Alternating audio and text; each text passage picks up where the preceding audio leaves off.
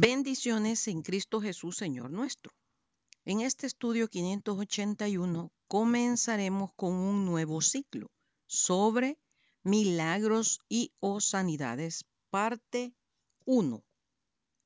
Para iniciar, definiremos lo que es un milagro, suceso extraordinario y maravilloso que no puede explicarse por las leyes regulares de la naturaleza y que se atribuye a la intervención de Dios o de un ser sobrenatural.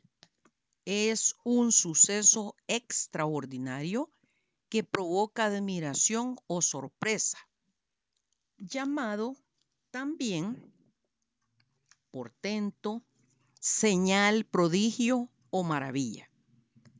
Sinónimos que indican que los milagros tenían por objeto comprobar la verdad de la revelación divina en el cumplimiento de las profecías, que en su ejecución Dios ejercía su poder y que ellos despertaban la admiración de los que los presenciaban, sobreponiéndose a las leyes ordinarias de la naturaleza por medio de un agente más elevado que ellas. Ellos dan a conocer que son el resultado de una intervención especial de parte de Dios. Los milagros obrados por el Señor Jesucristo, por ejemplo, eran tales que solo Dios podía efectuarlos. Eran obrados en público, ante numerosos testigos, no solo de entre los partidarios, sino de entre los enemigos del Señor. Estaban expuestos al escrutinio más minucioso. Tenían en la mira un fin digno de la aprobación divina. Eran presentados por testigos cuyo carácter y cuya conducta les dan derecho a nuestra confianza. Y además, algunos de ellos están confirmados por instituciones que existen todavía, que tienen por objeto conmemorarlos y que existen desde el tiempo en que tuvieron lugar los milagros mismos. El Señor Jesucristo apeló a sus poderosas obras como pruebas esenciales e innegables de su divinidad y de su carácter de Mesías. Los milagros del Antiguo Testamento son la manifestación del poder de Dios. Los del Nuevo Testamento, la de la misericordia que sana, que son el sello de Dios. Hemos de distinguir los milagros, entre comillas, obrados por hombres astutos que se valen de artificios, engaños, de ciencias ocultas o de leyes de la naturaleza que no son conocidas por el vulgo. Por ejemplo, los engaños de los mágicos de Egipto y de los falsos profetas en los tiempos antiguos y modernos. No podrían quedar en pie si se les sometiera a las pruebas antes mencionadas. Ahora leamos acerca de un poderoso milagro, una reprensión y una gran enseñanza. Marcos 9, 14 al 29. Cuando llegó a donde estaban los discípulos, vio una gran multitud alrededor de ellos y escribas que disputaban con ellos. Y enseguida, toda la gente viéndole se asombró y corriendo a él le saludaron. Él les preguntó, ¿qué disputáis con ellos? Y respondiendo uno de la multitud dijo, Maestro, traje a ti mi hijo, que tiene un espíritu mudo, el cual donde quiera que le toma, le sacude y echa espumarajos y cruje los dientes y se va secando. Dije a tus discípulos que lo echasen fuera y no pudieron. Y respondiendo él les dijo, oh generación incrédula, ¿hasta cuándo he de estar con vosotros? ¿Hasta cuándo os he de soportar? Traédmelo. Y se lo trajeron. Y cuando el espíritu vio a Jesús, sacudió con violencia al muchacho, quien cayendo a tierra se revolcaba echando espumarajos. Jesús preguntó al padre, ¿cuánto tiempo hace que sucede esto? Y él dijo, desde niño.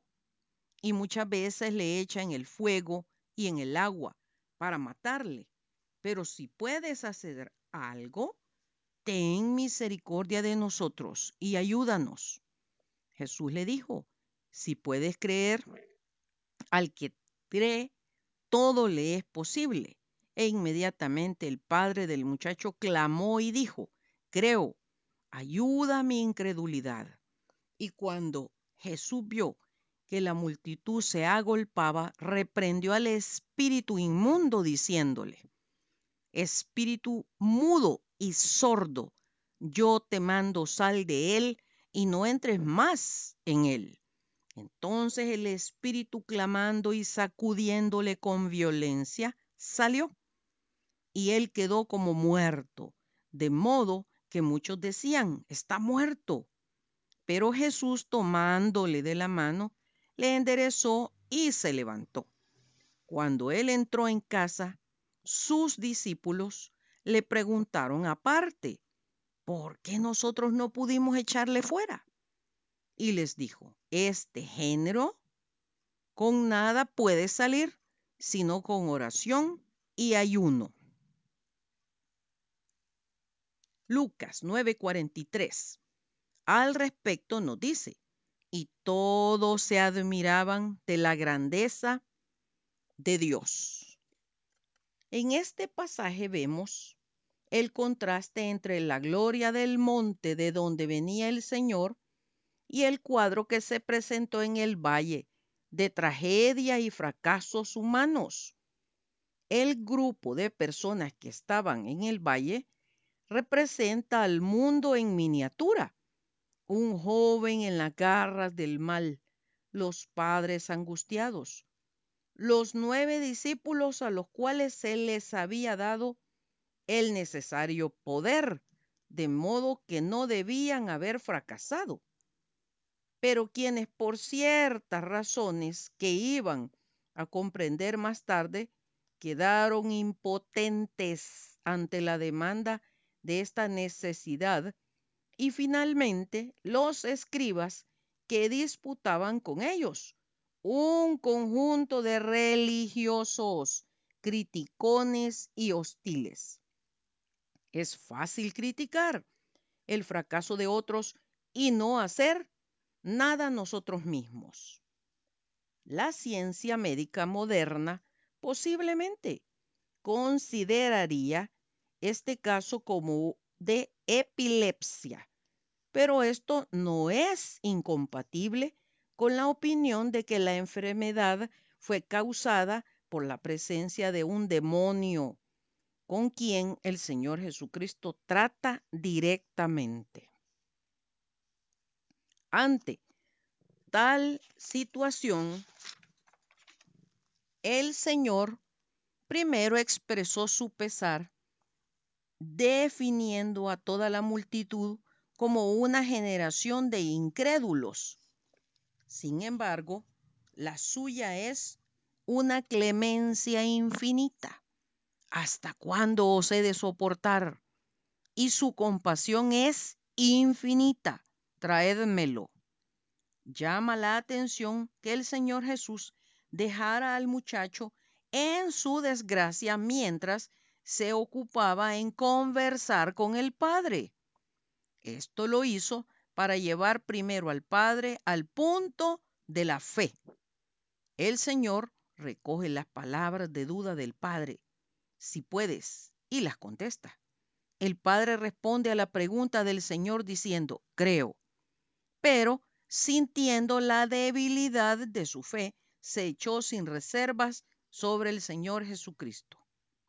La multitud de este versículo 25 no es necesariamente la misma del versículo 14, de la cual aparentemente el Señor Jesucristo y el padre del muchacho se habían apartado, mientras éste era traído. Si hemos fracasado, lo más sabio no es nombrar una comisión investigadora, ni aún discutir nuestros problemas entre nosotros mismos, sino preguntarle al maestro, al maestro privadamente. Esto es lo que hicieron los discípulos. Leamos Mateo 17 del 19 al 21.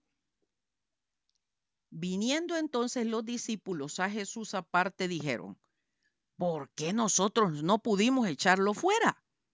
Jesús les dijo, por vuestra poca fe, porque de cierto digo que si tuviereis fe como un grano de mostaza, diréis a este monte, pásate de aquí allá, y se pasará, y nada os será imposible. Pero este género no sale sino con oración y ayuno. Al comparar, hallamos que el Señor da las razones del fracaso. A. Falta de fe. B. La incredulidad les impidió emplear el poder que se les había dado. C. Falta de oración. Quizás estaban tan aturdidos por el anuncio de la cruz que se olvidaron de orar y estaban por lo tanto lejos de la comunión de Dios. D. Falta de autodisciplina, ayuno. El significado es que solo la vida de oración y la estricta autodisciplina pueden hacer que un hombre sea competente para tratar casos como este. ¿Qué aplicación tiene para nuestros días?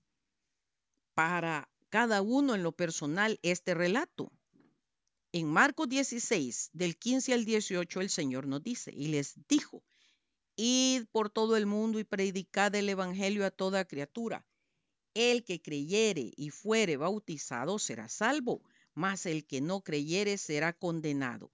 Y estas señales seguirán a los que creen en mi nombre echarán fuera demonios, hablarán nuevas lenguas, tomarán en las manos serpientes, y si bebieren cosas mortíferas, no les hará daño. Sobre los enfermos pondrán sus manos y sanarán. Tenemos esta comisión de parte del Señor Jesucristo. Todos los que hemos pasado de simples criaturas a hijos de Dios, al recibirle en nuestro corazón como Señor y Salvador, como lo dice este pasaje. El propósito de Dios es mostrar su poder a través de sanar el alma, el cuerpo y el espíritu. Cada uno es responsable de asumirse como un guerrero en esta lucha espiritual e ir a trabajar. Hoy más que nunca, el sistema bajo el cual vivimos facilita el despliegue del poder de nuestro enemigo Satanás.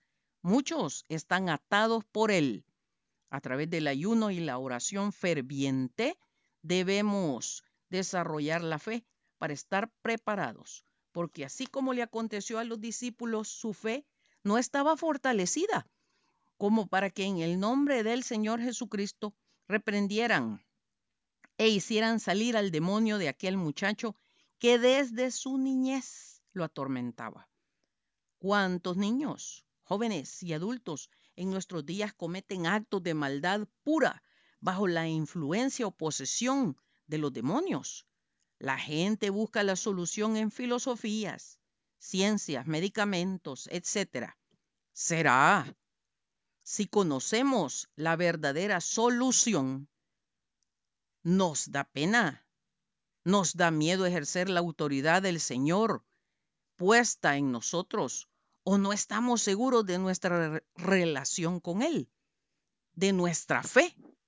Estamos en esta tierra para ser luz y sal, para, para brindar esperanza a través del testimonio de una vida recta. ¿Cuesta? Sí, claro que cuesta, pero esta es la voluntad del Señor para que sus hijos le mostremos a este mundo quién es nuestro Padre a través de obrar en su nombre estas grandes señales. ¿O qué estamos esperando? Que otros las hagan. Cuidado, Cristo viene pronto para recompensar a cada uno por sus obras. Será hasta el próximo domingo, si Dios nos presta la vida, que continuaremos con este nuevo ciclo. Maranata, Cristo viene pronto. Atentamente, Lic Acevedo, colaboradora de Riego.